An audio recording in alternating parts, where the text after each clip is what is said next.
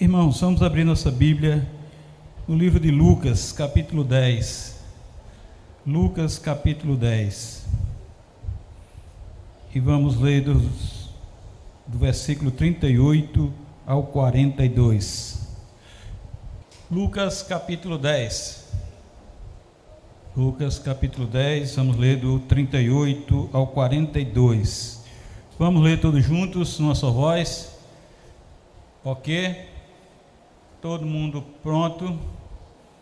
Vamos lá? Indo eles de caminho, entrou Jesus num povoado, e certa mulher chamada Marta hospedou na sua casa. Tinha ela uma irmã chamada Maria, e essa quedava-se assentada aos pés do Senhor, a ouvir os ensinamentos. Marta, agitada de um lado para outro, ocupada em muitos serviços, então se aproximou de Jesus e disse: Senhor, não te importas de que minha irmã tenha deixado que eu fique a servir sozinha? Ordena-lhe, pois, que venha ajudar-me. Respondeu-lhe o Senhor: Marta, Marta, andas inquietas e te preocupas com muitas coisas Entretanto, pouco é necessário, ou mesmo uma só coisa. Maria, pois, escolheu a boa parte e essa não lhe será tirada.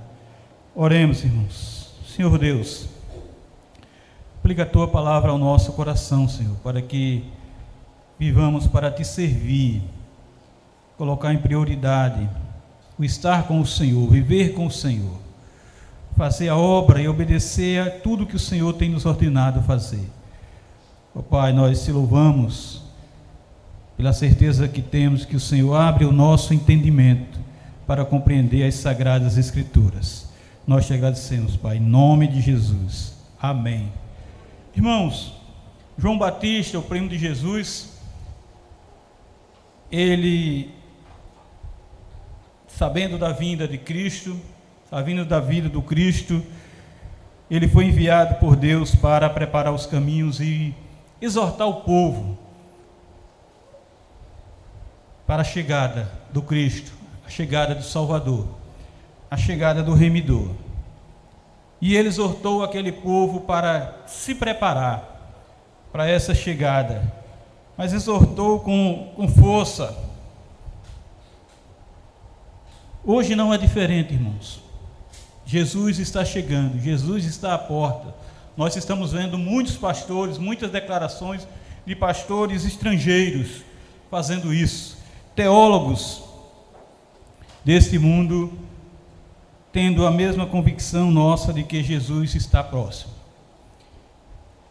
E nós vemos a grande preocupação que nós devemos ter, a responsabilidade que nós devemos ter de ensinar, de instruir, de alertar e de nos preparar para essa chegada de Jesus.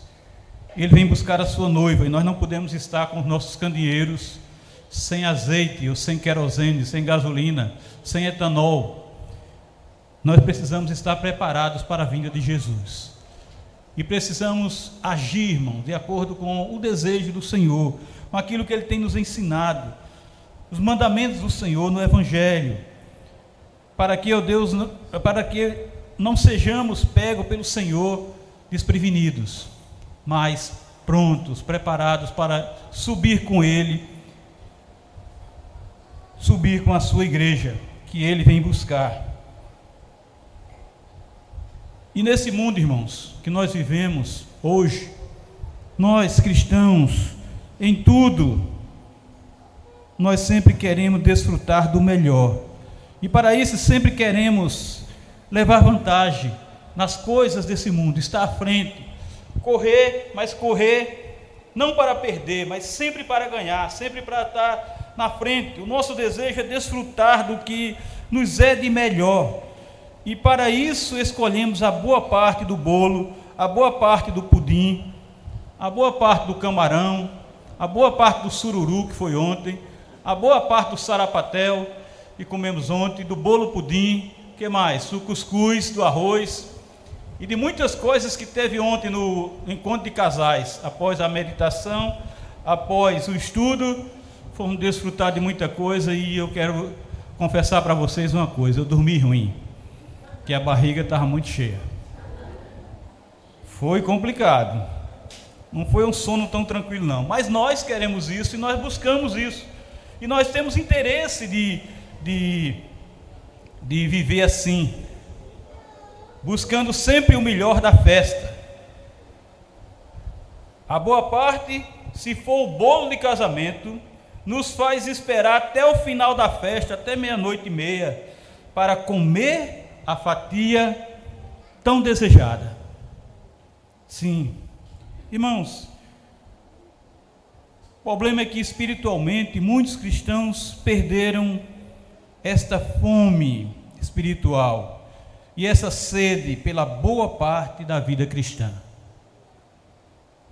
Já não se tem tanta afeição e devoção pelo primeiro amor, e a atração recai sobre as novidades desse mundo, as fantasias seculares.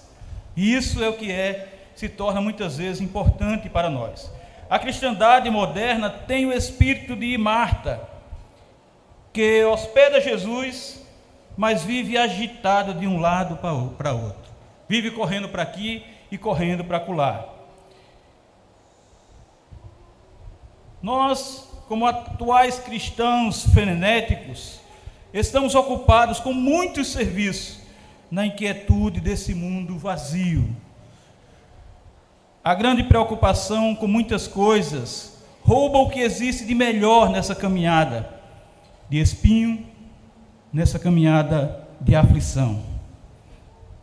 É o pouco, até uma só coisa é o necessário.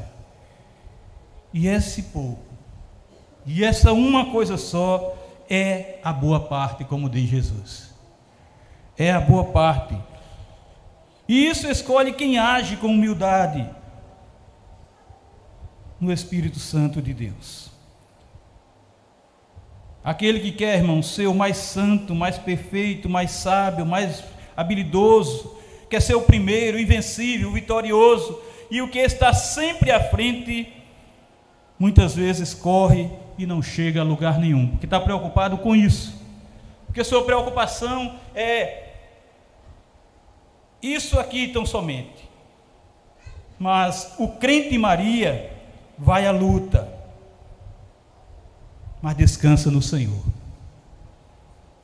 Vai à luta, mas descansa no Senhor. Escolhe a boa parte e queda-se aos pés não de homens, mas aos pés de Jesus. O cristão Maria assenta-se aos pés de Jesus, ouve, ouve os seus ensinamentos, a verdade de Cristo, ouve o Evangelho da salvação. O Evangelho que nos traz paz, tranquilidade, que nos traz exortação para que vivamos a plenitude do amor de Cristo. Ele quer que você desfrute da boa parte. Ele quer que você desfrute da boa parte. Que não é ele ser servido mas Ele lhe servir, Ele nos servir. Ele não, ele não está preocupado em ser servido, Ele está preocupado em servir. Não, nós queremos fazer e dar o melhor para Jesus. Oferecemos o que é excelente, o prime, primeiríssimo. Eu lembro de um, um amigo meu, presbítero, numa igreja, a gente frequentava essa igreja e a gente foi fazer uma reforma de um banheiro e a gente foi escolher cerâmica, escolher os materiais próximos. E ele gostava de dizer assim: Olha, nós temos que comprar o melhor, nós temos que dar o melhor para Jesus, tem que comprar o mais caro. Mas esse meu grande amigo não dava o melhor da sua vida para Jesus. Ele andava por muitas igrejas, não tinha tempo de congregar na sua própria igreja, como presbítero ele não dava o melhor para Jesus, naquele local que o Senhor escolheu para ele. Para que tudo isso, Marta? Para que isso tudo? Por que tanto esforço? Para que tanto investimento, tanto dinheiro, tanta movimentação, tanta correria? na igreja de Cristo Jesus, só existe o dizimar, o ofertar, segundo esse tiver proposto no nosso coração. Lá em Malaquias 3,8 está escrito: roubará o homem a Deus? E o Senhor responde: Todavia vós me roubais, e dizeis em que te roubamos? E ele diz: Nos dízimos e nas ofertas. Nós roubamos Deus são somente nos dízimos e nas ofertas, que é o dinheiro da igreja. E o plano de Deus, irmãos, para o dinheiro é suprir as nossas necessidades, suprir as necessidades de outros por, nossos, por nosso intermédio pelas nossas ofertas, pelos nossos dízimos, suprir as necessidades do corpo de Cristo, sustentar o ministério de Deus no mundo e expandir o seu reino. É para isso que serve o nosso dizimar e o nosso ofertar. E tudo isso, irmãos, é feito por meio do dizimar, com amor e obediência, e ofertar de coração, dedicado à obra divina quando realmente a fidelidade e amor por Jesus e sua obra, e por sua obra, Deus abençoa imensamente o dízimo, abençoa imensamente as ofertas que serão suficientes para todo, todo o serviço da obra do Senhor. Todo o serviço da obra do Senhor. E é por isso, irmãos, que quando nos quedamos assentados aos pés de Jesus, a nossa boa parte nós dizimamos e ofertamos. Fazemos isso com prazer e com sinceridade. Irmãos, a boa parte de Cristo não é o banquete, é o estar com Ele, para Ele e por Ele, só isso. Uma coisa só basta, disse Jesus. Uma coisa só basta. Não precisa tanta coisa. Maria escolheu a boa parte, e essa boa parte nada tem a ver com as coisas desse mundo, o alimento desse mundo.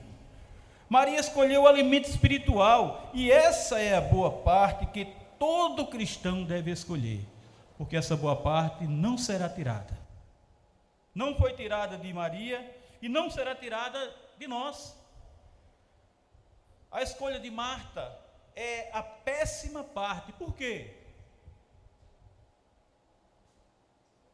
Porque é recheada de agitação, de ocupação em muito serviço, de inquietação, de preocupação, de cansaço e descontentamento, de murmuração. Ela foi murmurar Jesus.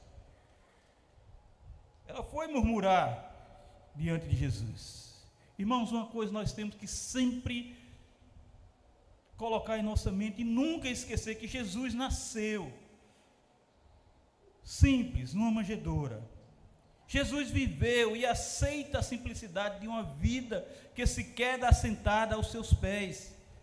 E lhe escuta e dá valor às suas palavras, ao seu evangelho. Jesus não se impressiona com suntuosidade, mas com vida. Jesus se impressiona com gente, com pessoas, com almas que nasceram em manjedoura e carecem da sua graça e da sua misericórdia que nasceram com simplicidade, que vivem com simplicidade e necessitam do seu amor. Para Maria, a prioridade do seu viver não era outra coisa, era só Jesus. A sua boa parte era o seu primeiro amor. A única coisa da sua vida era Jesus, era isso que importava. Somente Cristo. Solos Cristo, um dos cinco solas da reforma protestante, que afirma que nossa salvação é realizada unicamente pela obra mediadora de Cristo. Não foi por outro, foi por Cristo. A vida de Cristo sem pecado e sua expiação por si só são suficientes para nossa justificação, reconciliação com o Pai é somente Jesus Cristo, nada e ninguém mais. Eu sou o Alfa e o Ômega, disse ele, o primeiro e o último, o princípio e o fim, como está lá em Apocalipse 22, 13. Ele disse: Eu sou. Ele é. E nós vemos Jesus do início da Bíblia ao fim da Bíblia, fala de Jesus. Não fala de outra pessoa especificamente. A história da salvação do povo é Jesus. E lá em João diz que Jesus está no princípio, quando ele diz: No princípio era o Verbo, e o Verbo estava com Deus, e o Verbo era Deus. Ele estava no princípio com Deus. Todas as coisas foram feitas por intermédio dele, e sem ele nada do que foi feito se fez. João capítulo 1, o primeiro ao terceiro. Isso diz que Jesus estava no início de tudo, na Gênesis, estava Jesus. E lá no final do Velho Testamento, lá em Malaquias 4:2, diz assim: "Mas para vós outros que temeis o meu nome, nascerá o sol da justiça". Quem é o sol da justiça? Jesus. Trazendo salvação. Quem trouxe a salvação? O Cristo. Nas suas asas saireis e saltareis como bezerros soltos da estrebaria. Jesus está no final do Velho Testamento. Jesus está, está em todo o Testamento. E eu estou só focando o início e o fim. No início do Novo Testamento, lá em Mateus capítulo 1, do primeiro, versículo 1 e o versículo 16, está escrito assim: livro da genealogia de Jesus Cristo, filho de Davi, filho de Abraão. E no 16 diz: e Jacó gerou a José, marido de Maria, da qual nasceu Jesus, que se chama o Cristo. Então, no início do Velho, do Novo Testamento, está falando sobre Jesus. No final do Novo Testamento, lá em Apocalipse 22, o versículo 16 diz assim: Eu, Jesus, eu, Jesus, enviei o meu anjo para vos testificar essas coisas às igrejas. Eu sou, diz ele, a raiz e a geração de Davi, a brilhante estrela da manhã. Então a Bíblia é Jesus, irmãos. As Sagradas Escrituras tá, trata do início ao fim sobre Jesus. E os profetas profetizaram sobre Jesus, falaram claramente sobre Jesus. Quem mais falou tão intensamente sobre Jesus senão Isaías, o livro de Isaías, do profeta Isaías. Mas, lá no dia de Pentecoste, quando o Espírito Santo desceu sobre os discípulos, e eles ficaram ali cheios desse Espírito, e ali passaram a falar em outros idiomas, conforme o Espírito de Deus consentia que falasse. Não porque eles queriam falar, mas conforme o Espírito Santo consentia que eles falassem. Muitos ficaram atônitos que ali estavam, ficaram perplexos, e outros zombavam e diziam que eles estavam embriagados. Pedro levantou-se ali, expôs-lhes a verdade, enfatizando a obra salvadora de Jesus, o Nazareno. E ele disse assim: Varões israelitas, atendei a essas palavras. Vê quem ele coloca: Jesus, o Nazareno, varão aprovado por Deus diante de vós, com milagres, prodígios e sinais, os quais o próprio Deus realizou por intermédio dele, entre vós, como vós mesmos sabeis, sendo este entregue pelo determinado desígnio e presciência de Deus, vós o matastes, crucificando por mãos de ao qual, porém, Deus ressuscitou, rompendo os bilhões da morte, porquanto não era possível fosse ele recebido, retido por ela, retido pela morte, como está lá em Atos 2, 22 e 24. E ele diz: A este Jesus, Deus ressuscitou, do que todos nós somos testemunhas, exaltado, pois, a destra de Deus, tendo recebido do Pai a promessa do Espírito Santo, derramou derramou isto que vedes e ouvis. Atos 2, 32 e 33. E ele continua: Esteja absolutamente certa, pois que a casa de Israel, de que a esse Jesus que vós crucificaste, toda a casa de Israel, de que a esse Jesus, a esse Jesus que vós crucificaste, Deus o fez Senhor. E Cristo, Atos capítulo 2, 36. Esse foi um discurso, irmãos, cristocênico, cêntrico, cristocêntrico. O testemunho de Jesus, o Nazareno. Somente Cristo, só Jesus Cristo. Eles não enfatizaram Moisés, não enfatizaram Abraão, não enfatizaram Davi, não enfatizaram Isaías, Zacarias, não. O sermão de Pedro foi sobre Jesus. Nós muitas vezes idolatramos pastores, denominações, doutrinas e tudo mais, mas os apóstolos pregaram a Jesus. Os apóstolos pregaram o Cristo. E após a cura de um coxo por Pedro e João, quando disse Pedro ali: Não possuo nem ouro nem prata, mas o que tenho, isso te dou, em nome de Jesus Cristo. O Nazareno anda. Está lá em Atos 3, 6. E ali o povo se encheu de admiração e assombro, por isso que havia acontecido, e atônito correram para junto daquele que fora curado. À vista disso, Pedro se dirigiu, diz o texto, ao povo, dizendo: Israelitas, por que vos maravilheis disso? Ou por que ficais, fitais os olhos em nós, como se pelo nosso próprio poder ou piedade o tivéssemos feito andar? Vê qual é a intenção do povo. Ir para o humano, procurar alguém para exaltar, para glorificar, para adorar, para colocar aquele feito sobre o poder da, da vida humana. Mas Pedro diz: Deus, o Deus de Abraão, de Isaac e de Jacó, o Deus de nossos pais, glorificou o seu servo Jesus, a quem vós traísse e negasse perante Pilatos, quando este havia decidido soltá-los. Vós, porém, negaste o santo e o justo,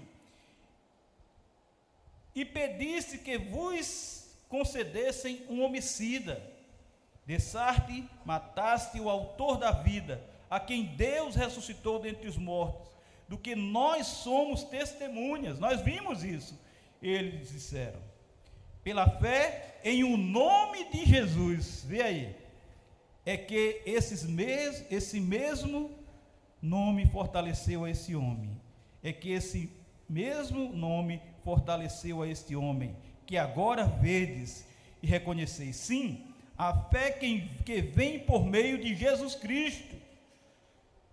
A fé que vem por meio de Jesus Cristo deu a esse saúde perfeita na presença de todos vós. Não é isso que nós vemos dos apóstolos de hoje. Não é isso que nós vemos das lideranças de hoje. E agora, irmãos, terminou ele. Eu sei que eu fizesse por ignorância, como também as vossas autoridades, mas Deus assim cumpriu o que dantes anunciara por boca de todos os profetas, que o seu Cristo havia de padecer. Mais um sermão cristocêntrico, mais uma palavra cristocêntrica. Jesus, só Jesus. É Jesus, não é ninguém. Ninguém mais, não, não há exaltação para ninguém, adoração, louvor, glorificação para nenhum ser humano, só o nome de Jesus. Só o nome de Jesus tem poder para salvar, curar e restaurar. O compositor escreveu, tem um compositor aí que escreveu: Não é Paulo, nem João, nem Davi e nem Sansão, nem Isaac, nem Jacó, nem Moisés, nem Abraão. O nome é quem, Isaías? O nome é Jesus. Você conhece essa música, não conhece? Não é Pedro, não é Daniel, nem Maria e nem Isabel, não é Jó, não é José, nem Abel e nem Noé. O nome é? O nome é Jesus. É Jesus que faz o milagre, é Jesus que faz a coisa acontecer. É Jesus, só Jesus. Quando faltou vinho, lá nas bodas de Caná, Maria disse para os serventuários fazerem tudo que Jesus os dissesse. Mas hoje, é interessante, irmãos, isso. Hoje, nós, como crentes, não podemos beber vinho. Tudo bem. Crente não pode beber vinho. Mas obedecemos a tudo e a todos, menos a Jesus. Os serventuários obedeceram a Jesus, foram fazer exatamente o que Jesus tinha dito para eles. Mas hoje, irmãos, parece que nós não queremos fazer exatamente como está no Evangelho, exatamente como Jesus tem ordenado, tem mandado. Temos ido para tudo e para todos aqueles que nos proporcionam os momentos de ostentação, os momentos de celebridade. Mas Pedro disse para Jesus, quando Jesus disse: Para quereis vocês também ir? Quereis vocês também partir? Quereis vocês também me deixar? Pedro disse: Senhor, para quem iremos? Tu tens as palavras de vida eterna, e nós temos crido e conhecido que tu és o Santo de Deus. Nós temos crido e conhecido, irmãos, nós temos crido e conhecido por meio das Sagradas Escrituras. Isso está lá em João 6, 68 e 69. E quando Jesus ia também de cidade em cidade, de aldeia em aldeia, pregando e anunciando o Evangelho do Reino de Deus, com os doze apóstolos, ali também ia com ele algumas mulheres que assistiam a Jesus com os seus bens. E a prioridade, irmãos, o objetivo, o foco, o direcionamento de vida, o investimento era servir, era assistir Jesus, a pessoa divina. Elas poderiam investir nelas mesmas, em lazer próprio, viagem, excursões, joias, roupas, calçados. Não! A prioridade daquelas mulheres, a felicidade delas, era assistir a Jesus, era investir na pregação do Evangelho, era investir na expansão do reino de Deus. Era isso que elas queriam.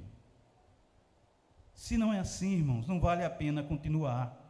Correr atrás do vento, como diz Salomão, marcar passo, o mesmo está retornando ao Egito.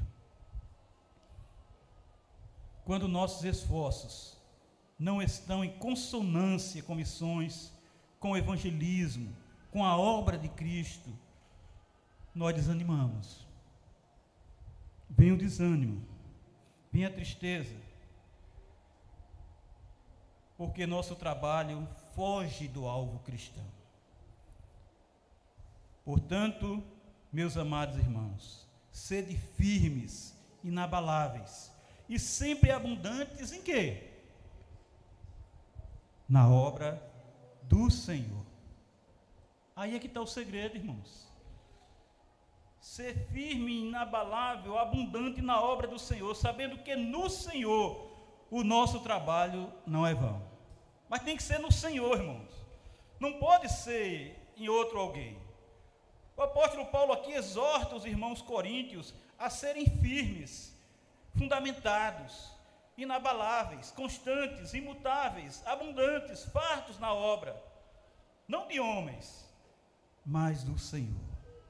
É só em Cristo, somente em Jesus, tão somente no Senhor, que o nosso trabalho não é vão. Se a obra de nossa, se a obra é nossa, se a obra é da igreja, se a obra é da denominação, se a obra é de um concílio, se a obra seja lá de quem for, esta obra é vã. Mas se a obra é do Senhor, o vosso trabalho, o nosso trabalho não é vão. Só seremos firmes, inabaláveis e abundantes se a obra for do Senhor e se nos posicionarmos nesta boa parte. Quando trabalhamos assentado aos pés de Jesus, o nosso trabalho nunca será vão. Esse trabalho, irmão, tem que ser para honra e glória de Cristo Jesus, ou será completamente inútil. Maria escolheu a excelente parte. Ela voltou seus olhos e sua vida não para a religiosidade judaizante da sua época, mas para Cristo para Jesus. Voltemos nossos olhos para o Senhor Jesus. retornemos enquanto é tempo para o nosso primeiro amor. Não temos mais tempo a perder, irmãos. A sabedoria está em salvar almas pelo poder do Evangelho de Cristo Jesus. Domingo passado nós cantamos aqui que o nosso general é Cristo, é Jesus, é o nosso Senhor e Salvador. Sigamos sim com fidelidade os seus passos. Vamos, deixemos as redes, deixemos também o, o, o barco, abandonemos nossas dores, nossas enfermidades, elas existem por causa do pecado, mas elas, elas existem também porque nós somos sedentários, porque nós somos improdutivos, nós somos ociosos na obra, na verdadeira obra do Senhor. Só há salvação se houver arrependimento, clamor ao nome de Jesus. Mas os perdidos não sabem disso, somos nós que sabemos. Nós cristãos que sabemos isso. É só Jesus, a boa parte, quem cura, quem guia, quem liberta, quem abençoa, quem protege, quem resgata da morte e da vida abundante da vida eterna.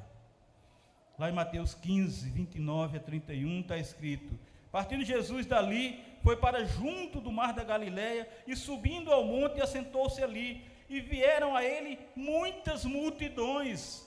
Não era uma multidão, eram muitas multidões, trazendo consigo coxos, aleijados, cegos, mudos e outros muitos, e os largaram juntos aos pés de Jesus.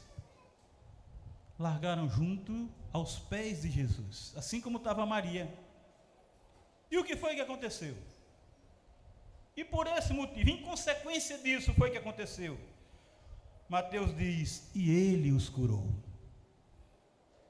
Parece que a gente está precisando estar aos pés de Jesus para ser curado, para ter nossas enfermidades curadas, se ele quiser. E ele continua: de modo que o povo se maravilhou ao ver que os muitos falavam, os mudos falavam, os aleijados recobravam saúde, os coxos andavam e os cegos viam, então glorificavam ao Deus de Israel. É exatamente por isso, irmãos, que nós temos que nos quedar assentados aos pés de Jesus, o Altíssimo Deus Filho.